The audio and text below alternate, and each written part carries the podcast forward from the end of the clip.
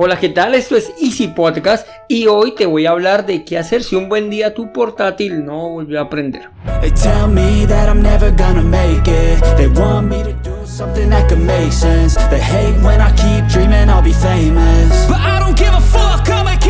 Bienvenidos a Easy Podcast, el podcast, el programa donde hablamos de marketing digital y tecnología en tu idioma. Quiero recordarte que en easisten.co tenemos desarrollo web, marketing digital y ahora, por eso la pausa, estamos con los cursos online con todo lo necesario, todo lo que necesitas para el marketing online para emprendedores. Esto lo encontrarás en cuemon.com. Y sin más, comenzamos.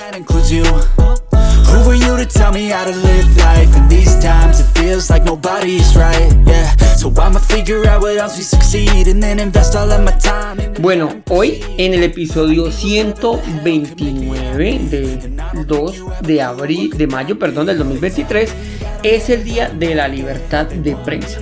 Es un derecho de todos los medios de comunicación para mantener informada a la sociedad sin sesgos o tomar partidos, sin que sean víctimas de censura, acoso, hostigamientos o algún tipo de coacción. Sin embargo, sabemos que la prensa en muchos países, no voy a decir nombres, pero todos sabemos, no pueden ejercer libremente. Y es muy notorio la censura o el sesgo que tienen, ¿no? Se va mucho para un lado. Sin embargo, pues desde aquí les mando un saludo a todos los periodistas que regencen su labor en situaciones complejas. Bueno, y los que no, también, qué carajo, saludos a todos. De verdad, porque conozco un par de, de amigas que son periodistas y no lo han tenido nada fácil. Ahora sí, como dijo el dermatólogo, al grano. Hoy quiero contarte de un tema que se repite muchísimo. Es la pregunta que más nos hacen en la mesa de ayuda de Asisten, el soporte técnico. Y es, mi portátil no prende, ¿qué puedo hacer?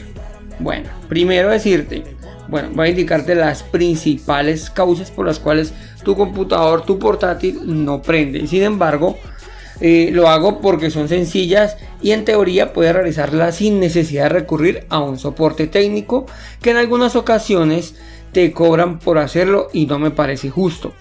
Eh, bueno, a ver, si te envían un técnico a tu casa, pues sí, a ver, vas a generar un costo, pues obviamente hay que cobrarlo. Pero si lo llevas a su sitio de trabajo, no me parece. En fin, no voy a discutirlo con nadie, es mi forma de ser, digámoslo así. Así nos me traje esa herencia ibérica.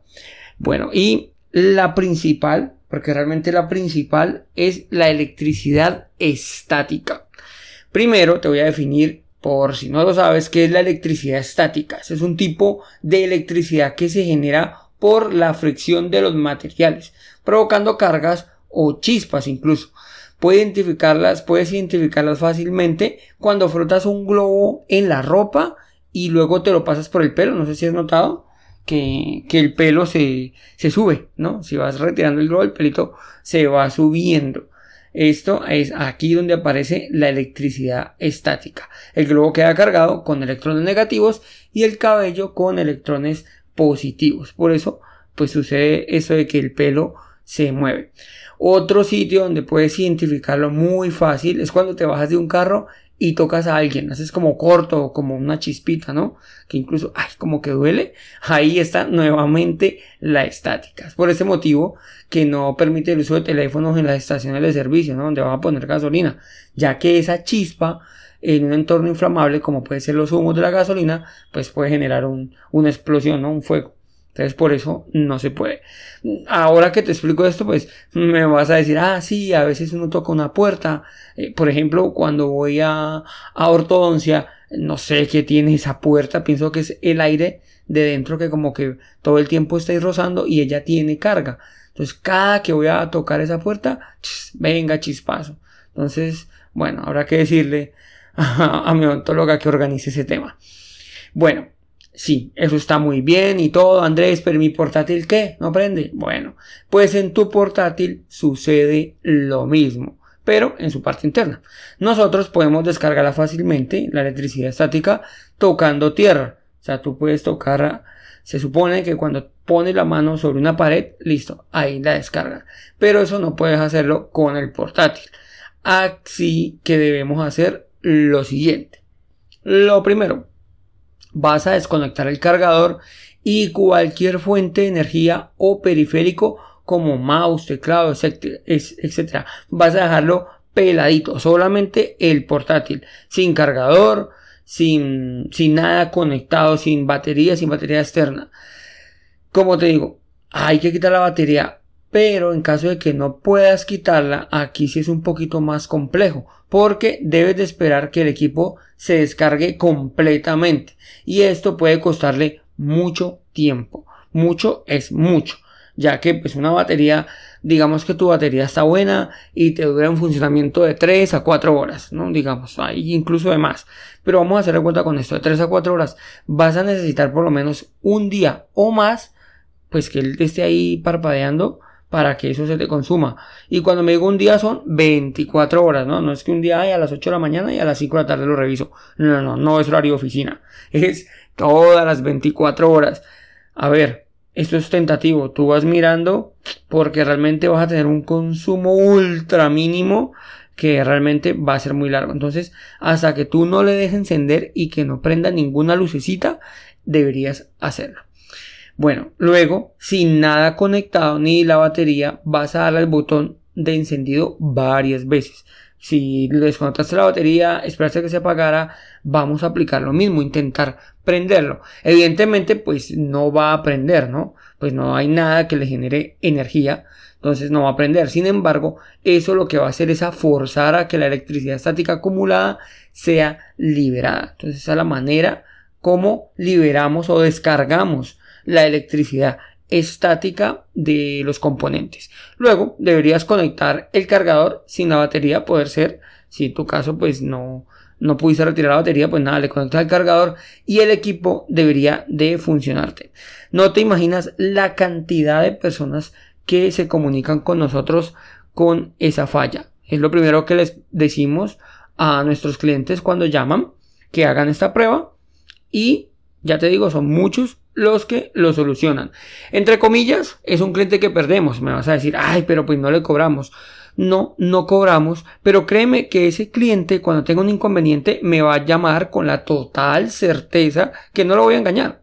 Porque pues no lo engañé la primera vez que podíamos haberlos ya eh, eh, engañado fácilmente. Entonces, no, no tengas miedo de entregar valor. ¿Listo? Bueno, eso te lo estoy entregando a ti, pero pues como aquí realmente estamos enfocados en emprendedores, lo que pasa es que si en algún momento, cuando estamos emprendiendo, también tenemos tecnología, tú también vas a tener equipos, portátiles, equipos de escritorio, y pues la verdad nos toca cuando estamos arrancando hacer de todo. Entonces, es maluco si te van a engañar. Aquí estamos para eso.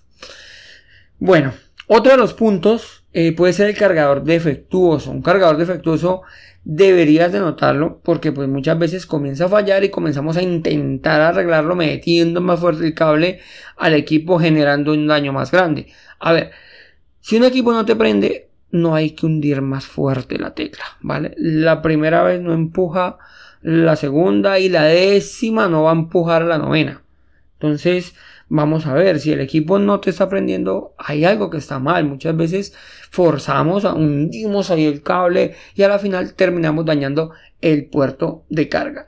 Y realmente el puerto de carga sí es complejo. Para llegar a ese punto de tener que sustituir el puerto de carga, entonces eh, no está de más pues probar con otro cargador para descartar que el problema es el cargador y no el equipo. Realmente este problema, no, es que se dañó donde se conecta. Mm, es rarísimo también que se dañe el puerto de carga. No te voy a decir, no, nunca se daña. Claro, pues todo tiene una vida útil y, y nada es eterno en el mundo, entonces pues listo. Eh, se puede dañar, pero realmente es muy, muy, muy pocas las veces que se dañan. Un cargador no cuesta mucho y puede, y puede ser sustituido fácilmente por uno genérico del mismo voltaje y el mismo amperaje, eso sí, sin que el equipo sufra, ah, sufra algún tipo de daño. No será la misma calidad o la misma durabilidad, pero te va a funcionar igual. Muchas veces eh, las personas nos hacen esa pregunta, no, pero es que si es genérico, no, no pasa nada mientras respetemos el voltaje y el amperaje. Digamos que ambas cosas son importantes para evitar un, una degradación superior de la batería o de los componentes. Si, si vas a inyectarle más voltaje, pues realmente todo va a sufrir. Bueno, inicialmente va a sufrir mucho más la batería. Otro, y por último, la memoria RAM. Esta la pongo aquí porque es otra de las causantes de que un equipo no prenda y parece mentira, pero es el micropolvo, le llamo yo, la verdad. La memoria RAM va insertada en una ranurita y va muy apretada, pero en muchas ocasiones se mete micropartículas que impiden que el equipo encienda normal. Si el equipo logra dar el fallo, generará unos pitidos y te dejo en la nota del programa un artículo donde te explico cómo interpretar si tu equipo tiene una falla según la secuencia de los pitidos. Pero en otras ocasiones simplemente no prende y es por esta causa, por ese micro micropolvo, las micropartículas que se meten allí. La solución es sencilla y no es sencilla. La teoría, o sea, se supone que en teoría sacar la memoria y limpiarla soluciona todo. Para limpiarla, ojalá sea con un borrador de goma, aunque realmente si le pasas los dedos pues va a limpiar. No es lo recomendable, pero tampoco te voy a decir que es imposible que funcione o que no le hagas y te rasgue las vestiduras. No, no, no, no. A ver, vamos simplemente a pasar la mano para quitarle como ese polvito o un trapito. Lo que pasa es que un trapito puede generar nuevamente la carga de la electricidad estática. Entonces, por eso, o con las manitos, los deditos, o con un borrador de goma, esos, borradores blancos. Eh, por eso te digo la teoría. Se supone que haciendo esto lo solucionamos. Pero aquí viene el problema. Y es que en muchos equipos la memoria RAM ya no es fácil, ya no es de fácil acceso. Y debes desarmar el equipo o por lo menos quitar varias tapas. Si tu equipo es viejito, vas a encontrar que en la parte trasera van a tener tapas. Antes era, digámoslo así, muy cómodo porque había o una tapa grande que nos daba acceso a la memoria RAM y al disco duro o dos tapitas, una para el disco duro y otra para la memoria RAM. Pero en los equipos ya más recientes, bueno, hace ya muchos años, es más difícil. Si eres un poco curioso, puedes hacerlo. Te sugiero que cuando vayas quitando los tornillos, eh, según los vas retirando, los vas ordenando. Así como los vas retirando, a ver si volteaste el portátil y quitaste el tornillo del lado superior izquierdo, luego vas para el lado derecho, así, lo, así mismo vas colocando los tornillitos. De esta manera vas a evitar que se te pierdan. Algunos tornillos son más gorditos o son más larguitos y no te van a encajar en cualquier agujero. No, no te vale eso de coger una tapita allí y meterlos todos ahí, porque al final créeme que se te va a volver un problema. Eh, bueno, y para las tapas, la mayoría de las tapas van a presión. Hay que utilizar unas uñas plásticas. Normalmente, pues si no trabajas en esto, pues es difícil.